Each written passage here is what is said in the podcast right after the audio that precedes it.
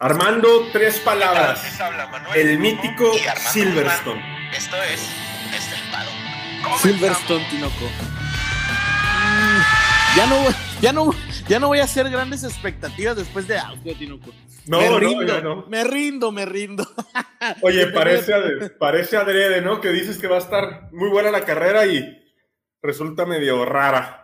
Sí, luego decimos como Francia que va a estar media, media tranquila y resulta un carrerón, ¿no? Pero vamos a dejar bien que es una pista mítica, mítica en Inglaterra, el Gran Premio de Gran Bretaña, Armando. ¿Cómo estás, Armando? Muy bien, excelente, Tinoco. Espero te encuentres mejor. Haz lo tuyo. Me encuentro lo tuyo. excelentemente bien y sean todos ustedes bienvenidos a su podcast favorito de Fórmula 1 desde el paddock. Hoy les traemos la previa del Gran Premio de Gran Bretaña, Silverstone, como ya lo comentábamos, y uno que otro chismecillo para aderezar la, para aderezar el jueves, Armando. Regresa el buen Tinoco Chapoy. Regresa y regresa con todo, ¿no? Recargado, dos semanas de recargo, Armando. Chingao. Pues bienvenidos, Tinoco. Muy buenas tardes, muy buenos días, muy buenas noches. Y pues sí, Tinoco, nos espera un podcast. Ahora sí que esperemos que igual que el premio, que el Gran Premio de Silverstone, lleno de emociones, ¿no? ¿Qué tenemos hoy? No, pues hoy vamos a, a tocar toda la previa del Gran Premio de, de Gran Bretaña. Vamos a tocar lo que. Vamos a empezar con la Silly Season, todo este embrollo que hay en torno a Sergio Pérez, Red Bull, Charles Leclerc, George Russell, Botas, hasta Armando está ahí metido, chingado. Oye, nomás faltó. a- ahora hasta dicen que Adrián Nui, Adrián Nui es, es, este, el nuevo este, piloto de, de Red Bull. Oye, no, no, no me extraña que no, no pongan a Nikita Mazepin en ese asiento también, cabrón. Ya sé. Pero bueno, pues sí, hay muchas cosas por tocar. Creo que el, el Gran Premio de Gran Bretaña trae. de- hizo que despertara la Fórmula 1, ¿no? Como que Austria estuvo medio calmadón, a diferencia de cómo está ahorita el. el todos lo- los medios y, y sobre todo que creo que los medios despertaron y despertaron Tinoco con unas ganas de chingar, pero exageradas, ¿no? Oye, es que la Silly Season está calientísima. No solamente con el aspecto de Russell a Mercedes y Botas a Alfa Romeo, pero lo que dijeron de Leclerc a Red Bull, Armando. ¿Cómo va a ser eso posible, chingado? Ah, Pues mira, eh, por ahí nace, pues ya, ya, ya, ya tiene unos días que nace este, este rumor en donde fue Motorsport Italia. Fue Sí, en su ¿no? versión italiana. versión italiana, en donde según Charles Leclerc había probado el, el Simulador. monoplaza de El simulador. 2022, el simulador, ajá, y que no había quedado contento. A ver, esa es el- la primera cosa que me llama la atención. A ver, cómo un prototipo, pues se va a sentir decepcionado si es un prototipo, ¿me explico? Aparte, ¿con qué lo va a comparar? Ni modo que diga, ah, los de, los de Red Bull son más rápidos. Pues eso es imposible, Tinoco. Y después, que según Charles Leclerc, este, había contactado a Christian Horner y a Helmut Marco para ver si cabía en las filas de Red Bull por un comentario que hizo Helmut Marco ya hace unos un tiempo en donde él decía que era la pareja perfecta Max Verstappen y Charles Leclerc. Pero a ver, Tinoco, Charles Leclerc es o sea, yo no me lo no lo veo de otro color. No lo veo si no es con el caballino rampante. Ahora tú, Armando, otra de las razones que pone este Motorsport en su versión italiana es que Charles Leclerc no estaría tan a gusto con la llegada de Carlos Sainz en ese medio, en la situación en la que no está muy bien definido quién es el primer piloto. O sea, aparte de todo, le dicen collón a Charles Leclerc, que parecerá seriecito, pero bajándose la visera, es un maldito animal, es una bestia. ¿De, de dónde sacan ese tipo de comentarios, situaciones, comportamientos, caray? No, y, y sinceramente no le hemos visto nunca un... O, o sea, Charles Leclerc no, no es un piloto tímido. No es un piloto tímido. Desde que llegó a... a- estaba en Alfa Romeo. En Alfa Romeo. en- en Sa- ajá, este, no lo vimos tímido. Llega a, a Ferrari contra un cuatro veces campeón del mundo y nunca se puso tímido. Tuvo peleas con Max Verstappen en donde jamás se puso tímido. Tuvo peleas con Hamilton en donde jamás lo vimos tímido. A ver, para empezar, Carlos Sainz es un tipazo, Tinoco. No creo que haya una fricción ahí entre ellos dos. Por más que el resultado esté tan cerrado. Y si la hay, Charles Leclerc no le va a correr a la pelea, no va a salir corriendo cobardemente, porque esa es una actitud cobarde, ¿no? O sea, no, me rehuso a tener un, compañero que me dé pelea jamás, y mucho menos iría a Red Bull, donde tendría un compañero más agresivo que Carlos Sainz. Oye, y luego ponen a George Russell en el asiento de Sergio Pérez. No, ya, es lo que te digo, o sea, ya es, es, es, es algo muy raro lo que está pasando dentro de la prensa.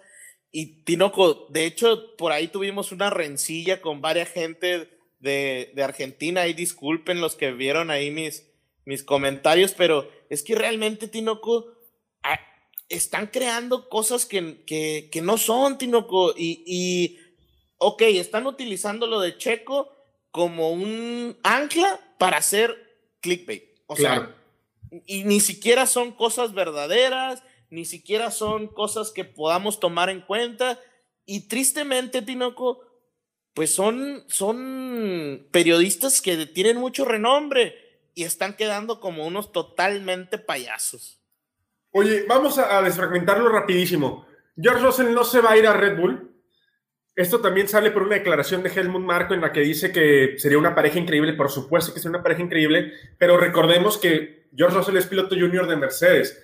Mercedes lo va a firmar y si no lo firma, no va a darle la libertad de contrato para que firme con Red Bull. Empezando por ahí, es una completa eh, tontería y terminando porque yo creo que Helmut Marco da esa declaración, salvo lo que pienses tú, Armando, para desestabilizar a Mercedes, ¿no? Para generar por ahí algún tipo de incertidumbre en el asiento de George Russell y que eso genere pues distracciones dentro del equipo. No, ahora está representado por Toto Wolf, si no me equivoco, ¿no? O, sea, he, ahí, o sea, no entiendo. Y de hecho, Tinoco, me, llama mucho más la atención de Motorsport Italia. A ver, es tu, es tu escudería de casa. Es escudería de casa, Ferrari.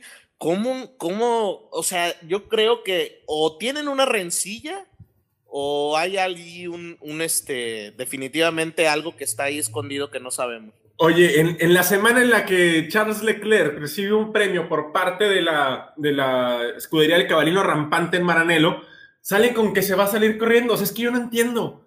Esa noticia se vio el día de ayer. El día de hoy recibe un premio Charles Leclerc. Estamos grabando un día miércoles. O sea, ¿cómo? ¿Cómo, Armando? ¿Cómo, chingados?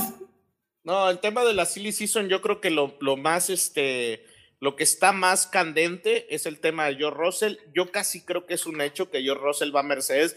Ya Mercedes no aguanta la presión que está poniendo la opinión pública.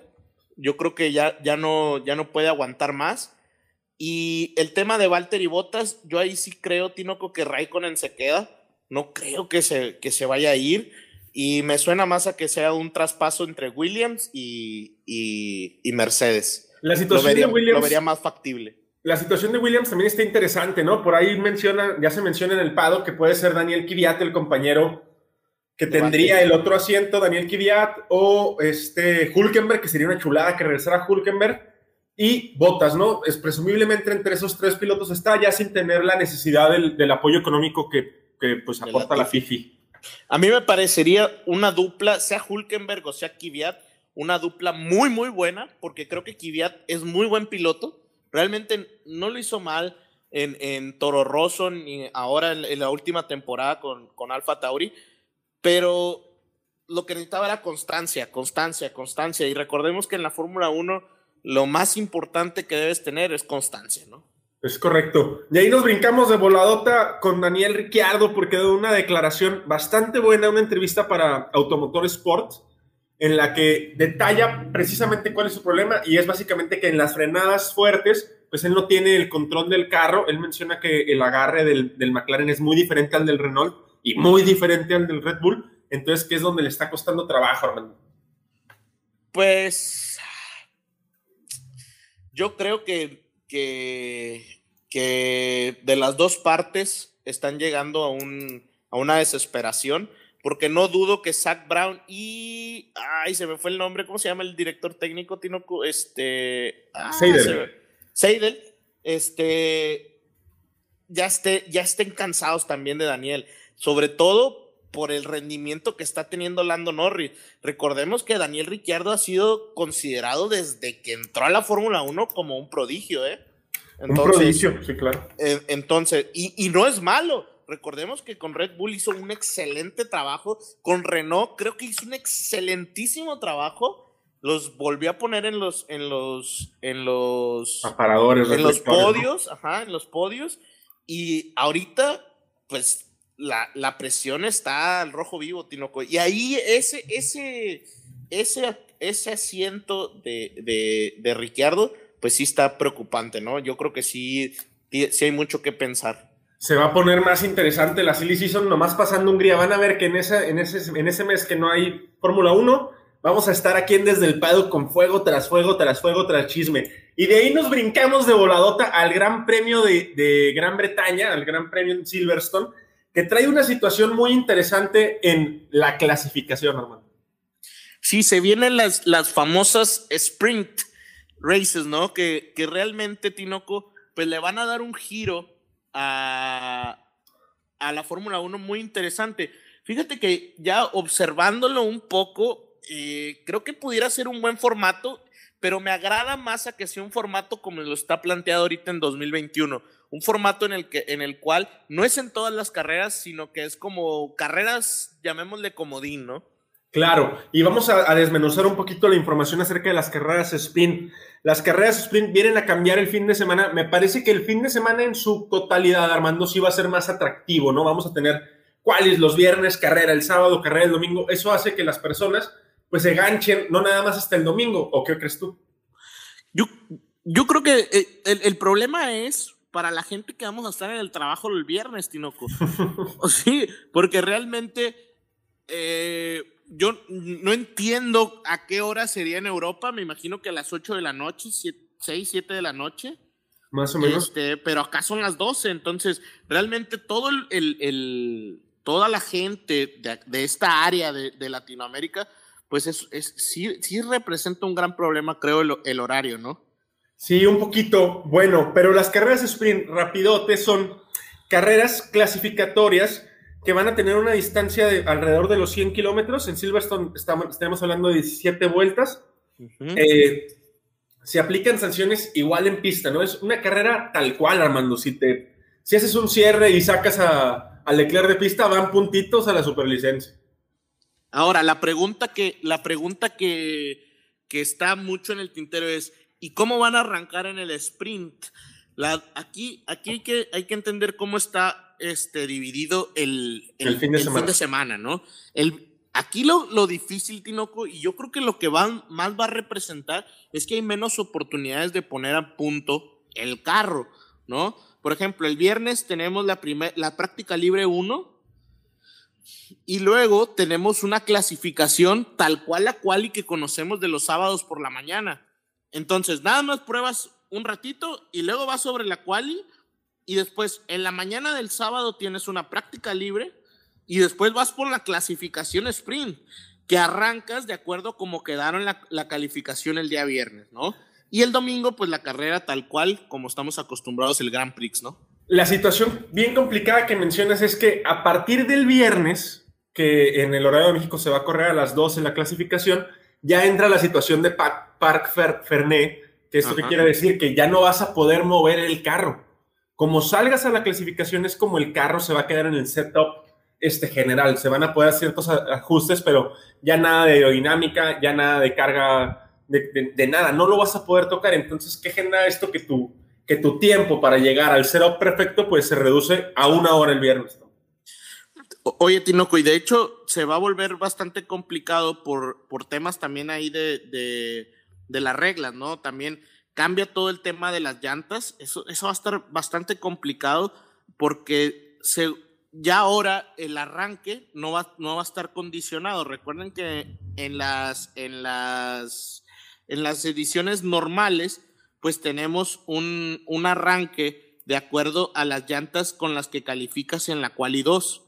Sin embargo, acá vas a poder arrancar con cualquiera de los dos compuestos que elijas. Entonces, ahí va a estar bastante complicado. ¿Qué compuestos vas a elegir y, y, cómo te va a ir ¿no? en, en este tema? Es, eh, yo creo que es una prueba que quiere hacer la FIA porque se ha estado eh, discutiendo en la cúpula de la FIA y de, de, los deportes de motor que quitar esa regla que mencionas del Q2 para el 2022. Eso quiere decir que para el 2022, sea la forma clasificatoria que sea, ya no va a haber restricciones en cuanto al compuesto que utilizas contra el compuesto con el que arrancas.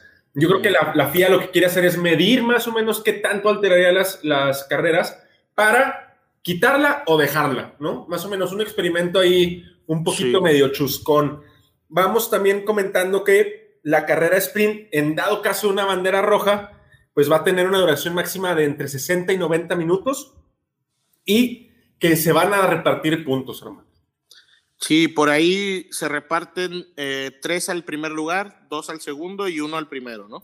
Es correcto, ese es, más o menos en líneas generales. La postura eh, de Masi sobre todo es que quieren hacer un experimento en Silverstone, ver cómo funciona y que pueda haber cambios para la, la versión en Imola, si no me, me, equivoco, y la versión en Brasil de hacerse el Gran Premio de Río de Janeiro. Fíjate, Tinoco, estaba aquí ahondando un poquito más en el tema de los neumáticos porque cambia totalmente la, las reglas.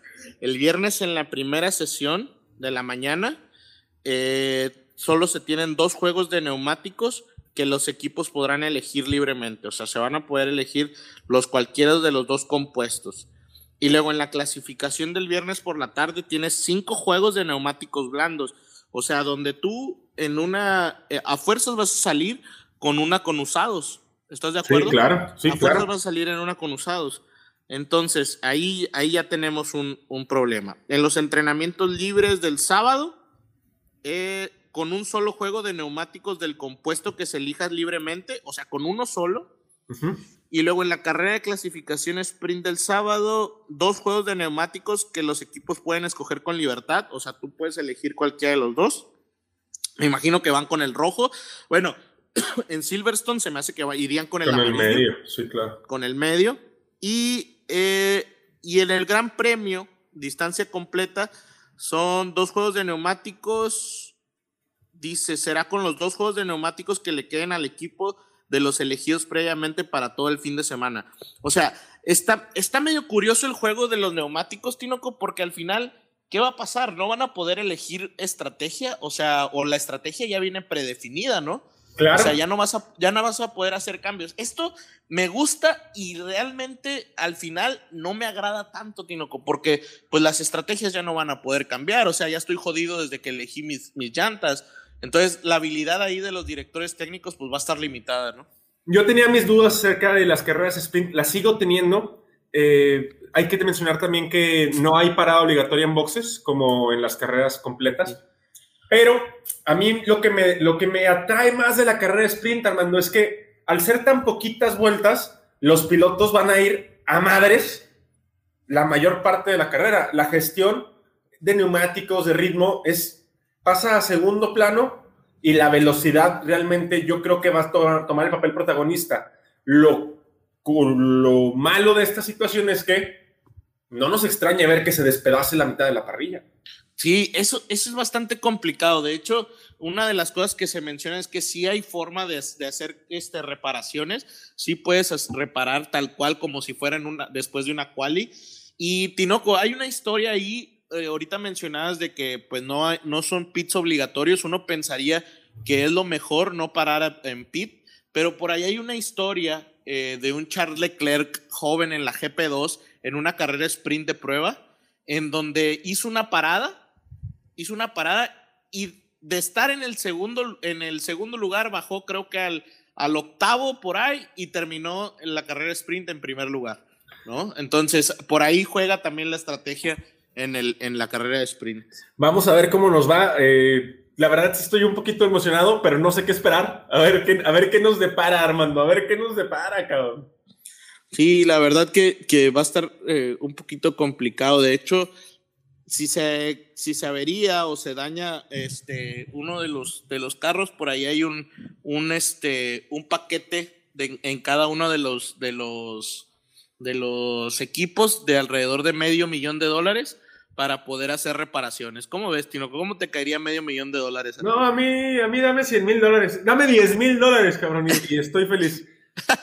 Oye, antes de entrar a la historia de Silverstone, nada más les recordamos que la presentación de la nueva era de la Fórmula 1 por parte de la FIA se va a dar hoy 15, porque este capítulo se estrena el 15 de julio, a las 5 horas y media hora de eh, España, me parece. Para que estén pendientes, va a ser el release del carro, de las reglas. Es un evento que se está armando bastante chingón. Entonces, si nos escuchan antes de que salga, véanlo. Y si ya salió, vayan y véanlo a YouTube o algo así. Va a haber algo en redes sociales, me imagino.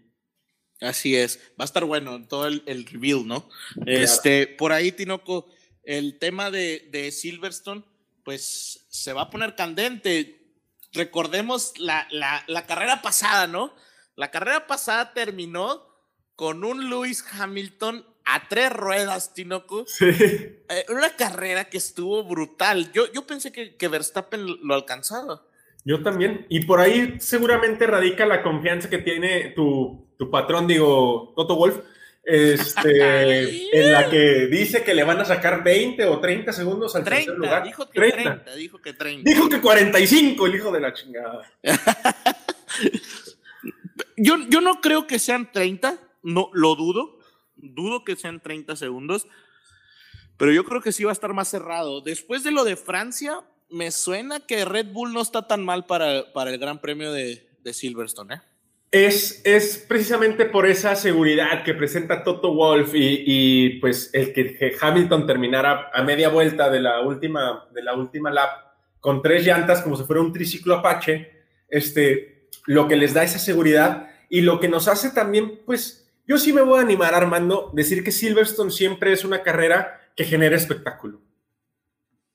Sí, sí, la verdad que pues no ha quedado mal estuvo muy interesante la carrera del 2020, si por ahí quieren ver los highlights, en donde pues un Valtteri que iba muy bien en segundo lugar, truena la llanta, unas buenas batallas entre Charles Leclerc este, y, y Verstappen por ahí, después se queda atrás eh, Leclerc, pero pues ahí Verstappen acechó al final a, a, Hamilton porque también le truena la llanta a Hamilton. ¿Y sabes qué hizo la FIA, Tinoco?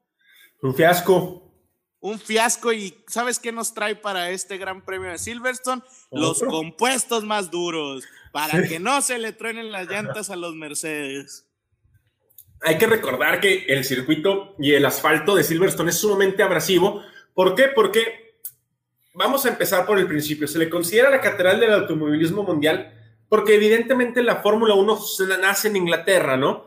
Pero lo interesante es que se construye sobre un aeródromo inactivo que queda después de la Segunda Guerra Mundial, en la que las pistas de aterrizaje, estas pistas larguísimas, empiezan a utilizarse como pistas de carrera hacia 1947, hermano. Ay, papá, ahora sí estudiaste, Tino. Sí, sí, pues dos semanas inactivo el muchacho, tenía que hacer algo. no, sí, la verdad que la, realidad es que Silverstone es, es mítico, como dijiste, ¿no? O sea, han pasado ahí carreras en toda la historia, o sea, que, que, realmente han sido importantes y no dudemos que, que, esta pueda ser una carrera bastante interesante con una otra batalla de los, de los titanes, ¿no? No se les vaya a olvidar que nada más queda, nos queda Silverstone y Hungría y a principios de agosto vamos a tener un parón de un mes. Eso hay que, hay que tenerlo muy en cuenta porque eh, pues la segunda parte de la temporada podría ya estar definida si Red Bull pone el martillo en la mesa en Silverstone y en Hungría, Armando. Y la verdad, no sé, no sé qué piensas tú, Tinoco, pero este parón de, de, medio año, de, verano, pues creo que casi, casi es innecesario en, en una temporada regular este parón es cuando se hacen todos los desarrollos para unos nuevos paquetes, para nuevas eh, actualizaciones en los autos, pero realmente ahora en este parón de verano, ¿quién te gusta que vaya a traer actualizaciones? ¿Red Bull? Mercedes. Eh, Mercedes. McLaren. Y no, pues McLaren, pero todos los demás están concentrados en, en el 2022.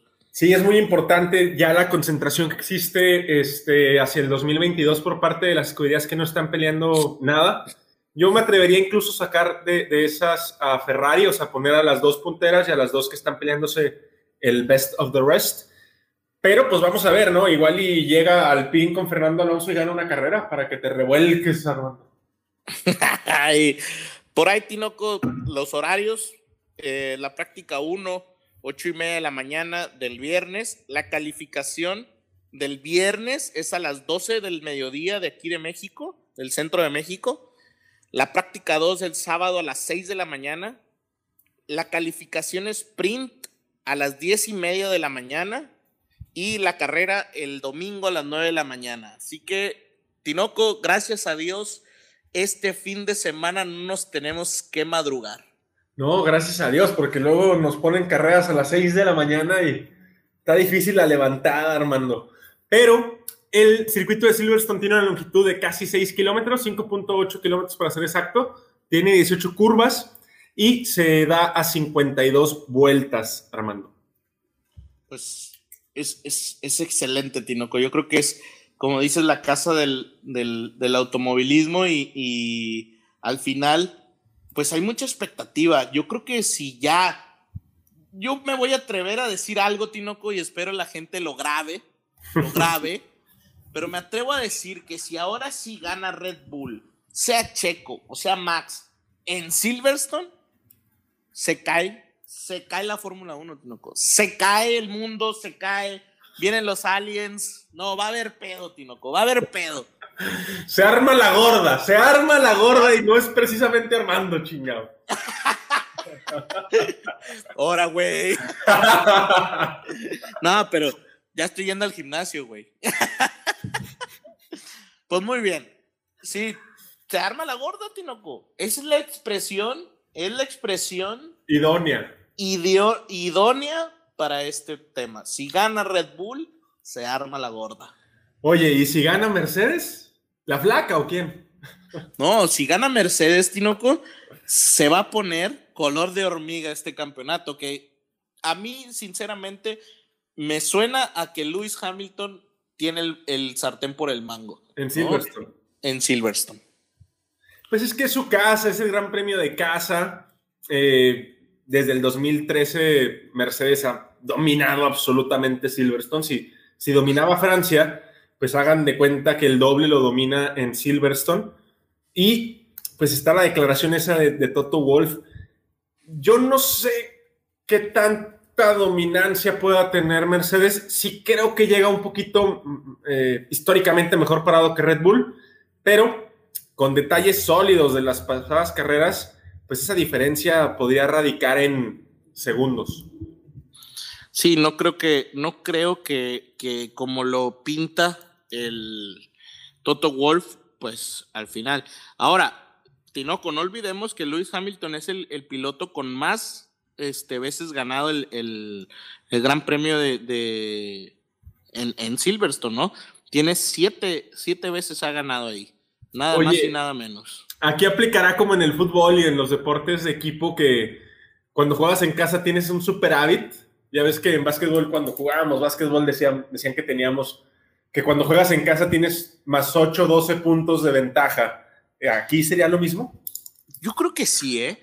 Yo creo que sí. Y, yo creo que también es un golpe de confianza si, si este, Lewis Hamilton se mete las estadísticas tal cual estoy viendo yo ahorita Tinoco, estás hablando de que en 2011, 2010 gana Mark Webber con, con Red Bull. Claro. Mira, 2008 gana McLaren Mercedes con Lewis Hamilton. Ahí te la dejo. 2009-2010 gana Red Bull. En el 2011 gana Ferrari. En el 2012 gana Red Bull de nuevo. Y después se viene el dominio total de Mercedes. Un Nico Rosberg que gana en 2013 y luego Lewis Hamilton gana 2014, 2015, 2016 y 2017, Tinoco. Son cuatro años seguidos.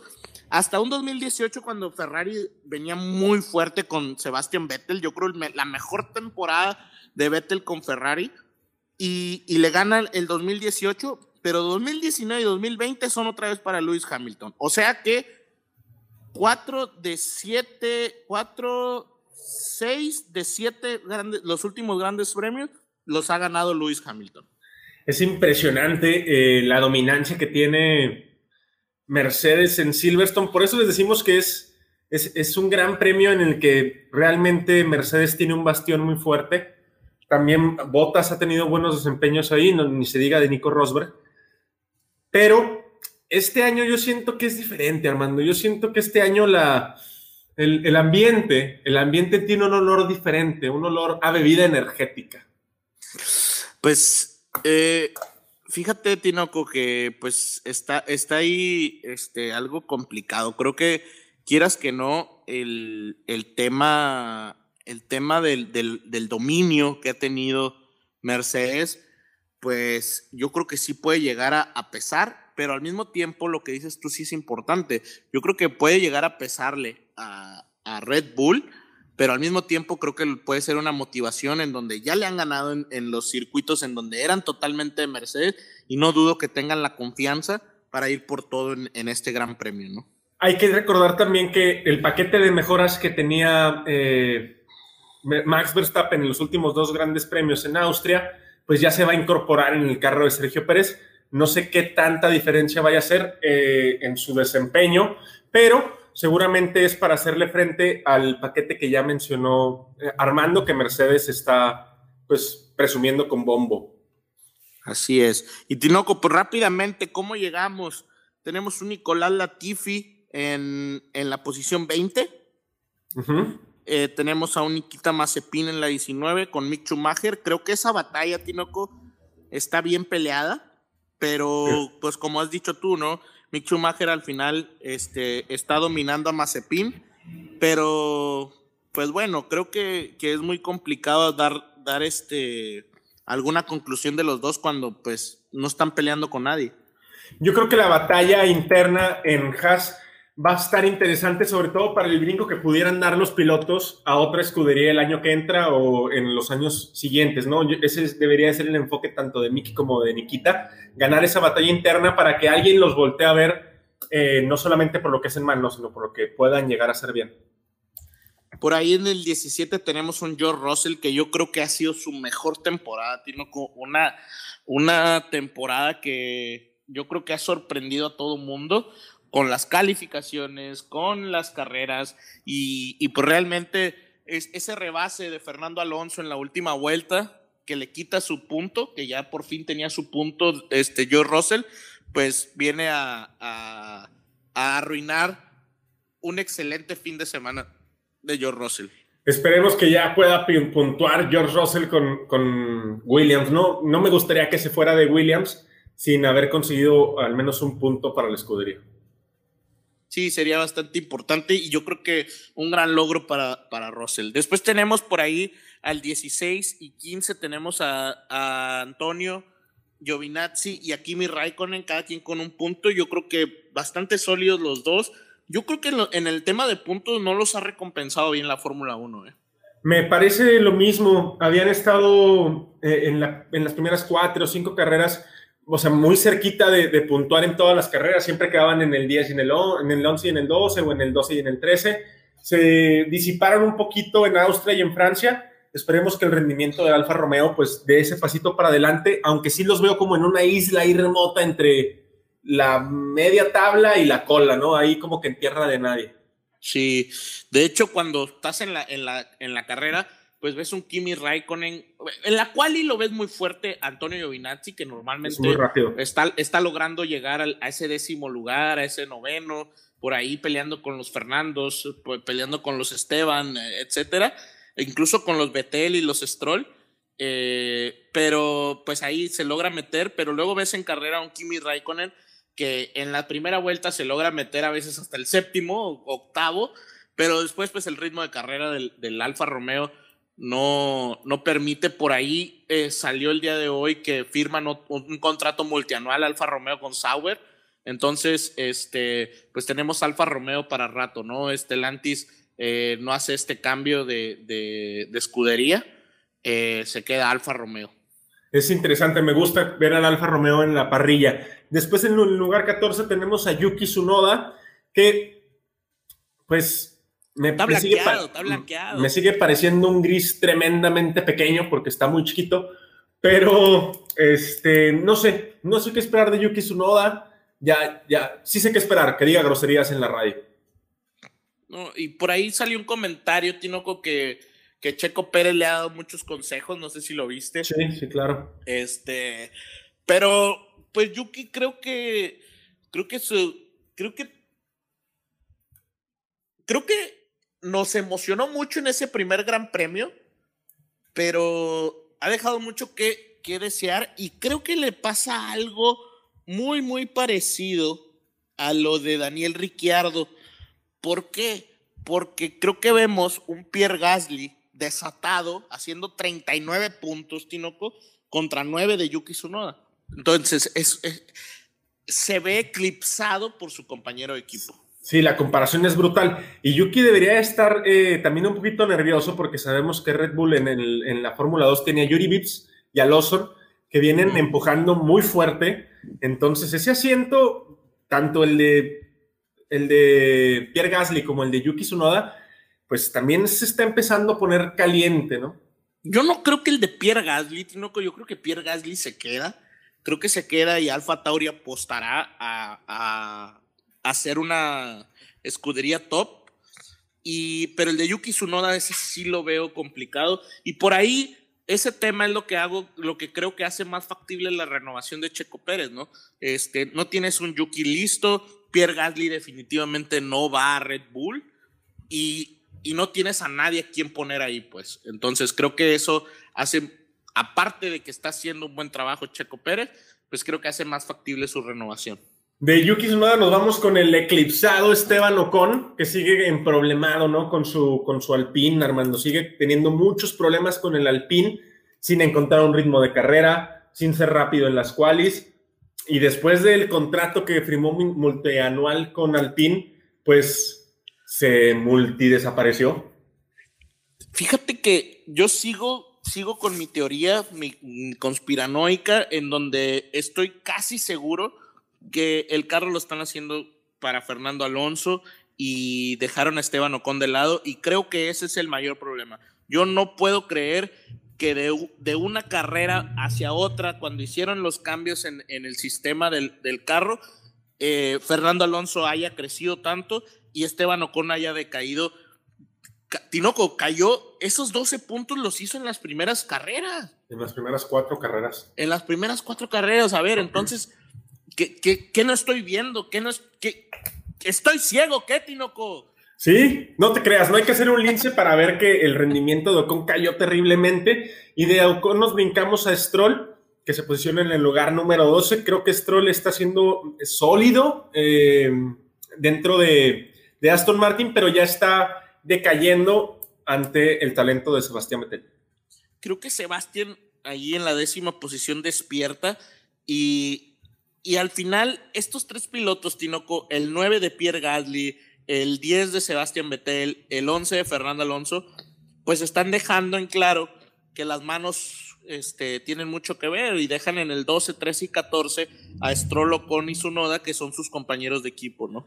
Sí, hasta parece como un juego de las sillitas, ¿no? Sí. Pero eh, hablando de Pierre Gasly, mm, me gusta la temporada que está teniendo, lo veo muy sólido, él llega bastante fuerte después de actuaciones importantes eh, en Austria, bueno, salvo la primera que estuvo condicionada por el, el toque con, con Leclerc, pero me gusta cómo llega hay unas declaraciones acerca de las Silly Seasons que sigue teniendo él muchas opciones. No sé qué tantas opciones tenga Pierre Gasly fuera de Alfa Tauri.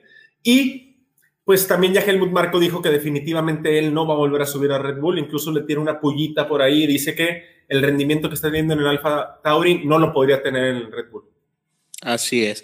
De hecho, Tinoco, fíjate, el, el, por ahí en el octavo lugar tenemos a Daniel Ricciardo con 40 que está a un punto de Pierre Gasly. O sea, Pierre Gasly tiene 39 y Daniel Ricciardo 40 y Sebastián tiene 30. O sea, está peleando un McLaren, un Daniel Ricciardo, peleando con la media, media tabla, con la media tabla, que no debería estar ahí. ¿Por qué? Porque después tenemos a Carlos Sainz en el séptimo, ya en los 60 puntos, o sea, está lejísimos, lejísimos. O sea, no, no, no hay cómo, no, no veo cómo Daniel Ricciardo pueda superar estos 20 puntos, porque recordemos que en la media tabla, pues 20 puntos es un mundo, ¿no? Claro, 20 puntos, 20 eh, y 22, la diferencia con Sainz y Leclerc respectivamente. Yo creo que al menos Daniel Ricciardo debería estar alrededor de los 50, 55 puntos eh, para poder estar peleando ahí más de cerca con los Ferrari y que pues no existiera esa, esa disparidad tan grande que hay con, con, con, con, su compañero de equipo. En cuanto a los Ferrari, pues los Ferrari sigo defendiendo el hecho de que lo más grande que tiene Ferrari ahorita, después de su historia, es su pareja de pilotos. Sí, no, y, realmente un, hay notas que, Carlos Sainz está a un gran nivel, casi al parejo de Charles Leclerc, y creo que esa, esa gran pareja es lo que tiene a Ferrari con 122 puntos, Tinoco. O sea, 122 puntos que los colocan totalmente fuertes, ¿no? O sea, muy, muy fuertes y, y, que le pueden competir a, una, a McLaren, que quizás McLaren se despega por, una, por un Lando Norris que está eh, por los cielos, no tanto por un Daniel Ricciardo.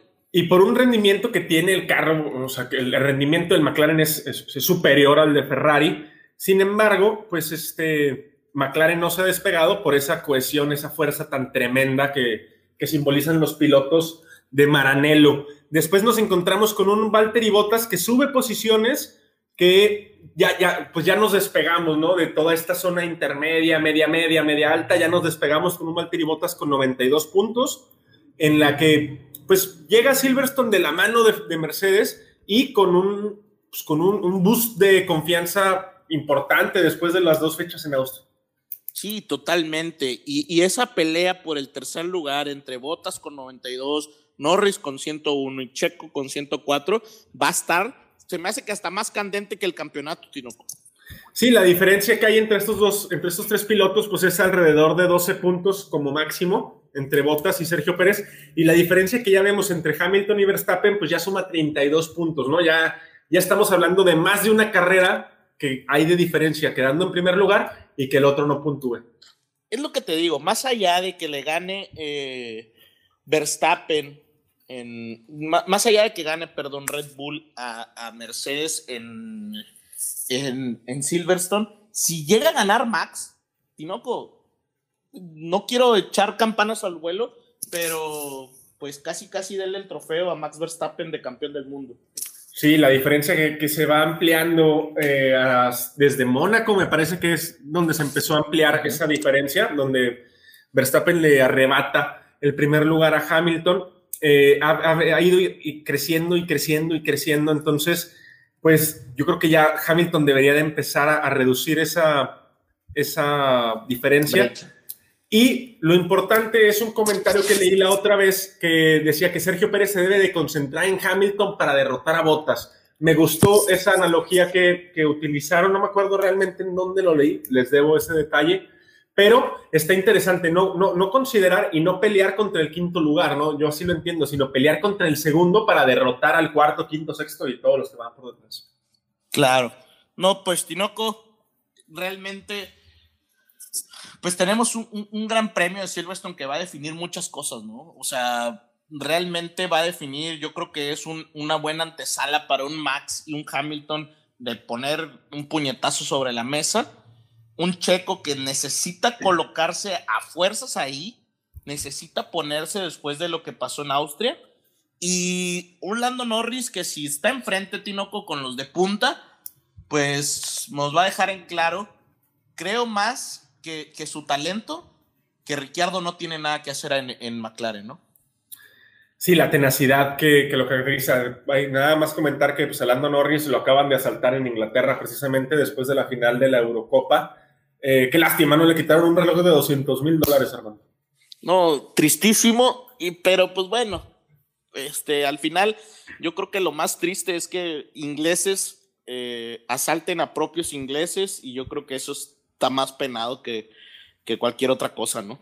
Sí, claro que sí. Déjame hacerte yo la, pregunta del cierre del podcast, Armando. Ajá. Necesito, necesito que me digas tu podio. Lo necesito. Híjole. Híjole. Vamos a poner a Hamilton en primer lugar, porque ya, ya, ya le tiraste demasiado y tu sangre te llama. La sangre llama, chingado. Mi podio. eh, Hamilton en primero.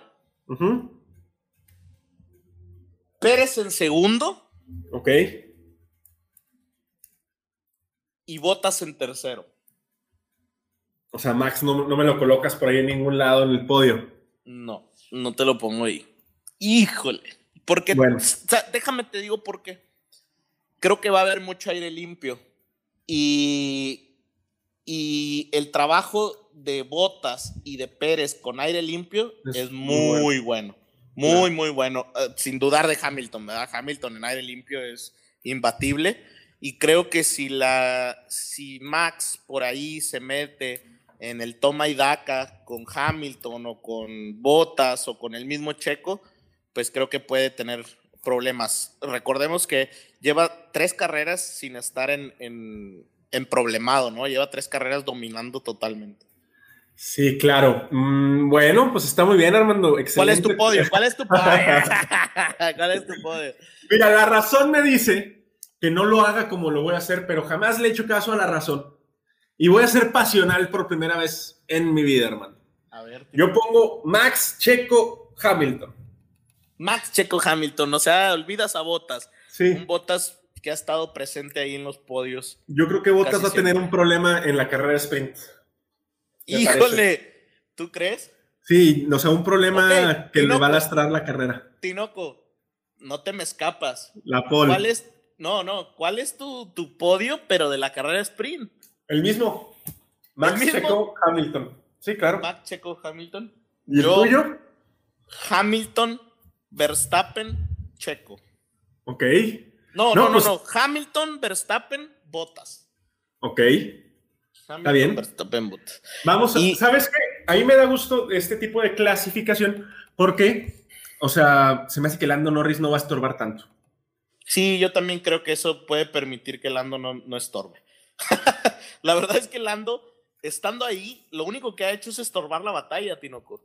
Claro. Y, y la verdad, quieras que no, yo eh, estoy admirado. Es eh, yo creo que ver a Lando Norris dices, wow, ¿no? Es, es impresionante su manera de correr sin miedo. Yo creo, me recuerda mucho eh, cuando ves los documentales de los de Senna, de los Fangio, de todos estos, en donde pues son pilotos sin miedo y creo que Lando Norris tiene eso, ¿no? Deberían ponerle un bigote noventero de NASCAR, de NASCAR, y realmente es un piloto así, Tinoco, tipo Dale Earnhardt del, del número 3, ¿no? Acá de NASCAR chocón. James Hunt. ¿no? Como Sí, James sí. Hunt. Ándale, ándale, así, o sea, rebelde, ¿no? Y creo que a pesar de verse muy niño, a pesar de ver todo, es una bestia cuando se sube al carro, pero pues realmente está estorbando esta gran batalla entre los cuatro grandes, ¿no? Sí, eh, por aquí me acaba de pasar Alicia un papelito eh, que le mandemos un saludo y un agradecimiento a Fabián RFX que nos que le mandó un, un mensaje por ahí en Facebook que me recuperará pronto. Ya estoy muy bien, Fabián, muchas gracias. Lo mismo para Luis Alberto Aguilar, muchas gracias por sus buenos deseos. Ya estamos casi al 100%. Estoy al 94%, Armando, me falta un seisito nomás. Es todo, Tinoco, no, pues ve, igual y dos caguamas. que no eras bueno para matemáticas, cabrón. Ya ves, fraccionado y todo. Pues Tinoco, eh, esperemos que sea un gran premio emocionante después de Austria. Y pues nada, Tinoco, eh, síguete recuperando y vamos para adelante con el gran premio de la Gran Bretaña. Nos vemos aquí el lunes con el resumen del Gran Premio de Silverstone, Armando. Es todo, Tinoco. Pues como dicen por ahí, Box Box, Armando. Box Box, Tinoco, cuídate. Box, box, box. I would, I would like to go to the end. We're happy for you to.